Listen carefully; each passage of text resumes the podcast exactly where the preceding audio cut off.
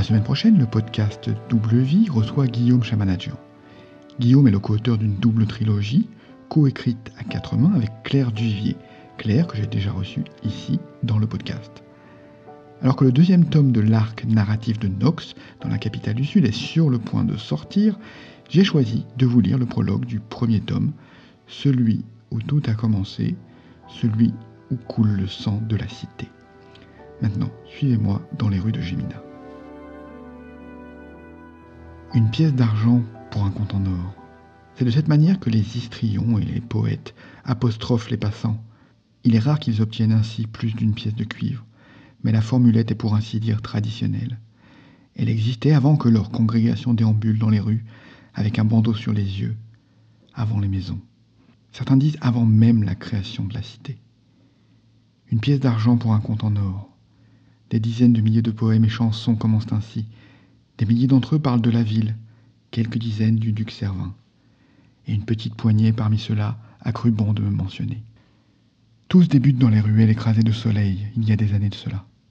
On y faisait état de trous de cigales entre les pavés, du présage heureux que les insectes poètes sont censés apporter. Les hommes du souffleur étaient retranchés au moineau du fou, tremblants, les doigts serrés sur leurs sabres aux pommeaux ornés de nageoires.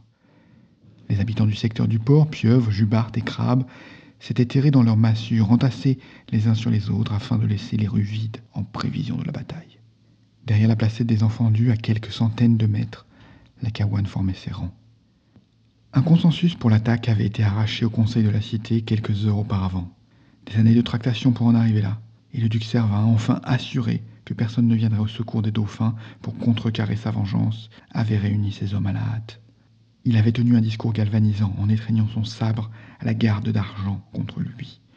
Ces mots avaient touché les âmes, débusqué des haines enfouies, fait se dresser une forêt de lames noircies par les ans. Il y était question de malédictions antiques, d'équilibre des forces, de clans massacrés, ce qui appelait un juste châtiment pour le souffleur. Il y était question de lui, Servin, se faisant instrument d'un destin cruel, prêt à mourir pour que le crime qui avait coûté la vie à sa sœur ne demeure pas impuni. Il y était question de meurtre, et plus encore, de l'éradication d'une maison dans son entier. De la son lui-même, les chansons vantent la violence des chocs, le courage des assaillants face à la traîtrise des assiégés, l'ingéniosité de Scolas, qui parvint à faire manœuvrer une tourelle d'assaut dans la rue des Noyadés, les cris épouvantés de souffleurs qui couvraient les ordres du duc. Personne ne doute que l'histoire est enjolivée, mais qui puis-je? Les contes sont écrits les vainqueurs. La bataille commença au point du jour, mais ce ne fut qu'au crépuscule que la porte du moineau céda. Servin se trouvait en pointe, faisant tournoyer son épée pour exhorter ses hommes épuisés à enjamber les cadavres de leurs camarades, afin d'en finir avec ces tangences maudites. Les termes sont du poète Valère le Caverneux, fameux pour ses strophes hyperboliques. Cinq dauphins se jetèrent sur lui, mus par l'énergie du désespoir. Il dut les combattre seul, en se servant des couloirs étroits de l'escalier pour qu'ils se gênent mutuellement. Il trancha le nez à l'un, les oreilles à l'autre, sa main forte au troisième et la gorge au quatrième. Quant au dernier, il finit proprement embroché comme un poulet laissant ainsi l'accès libre aux étages.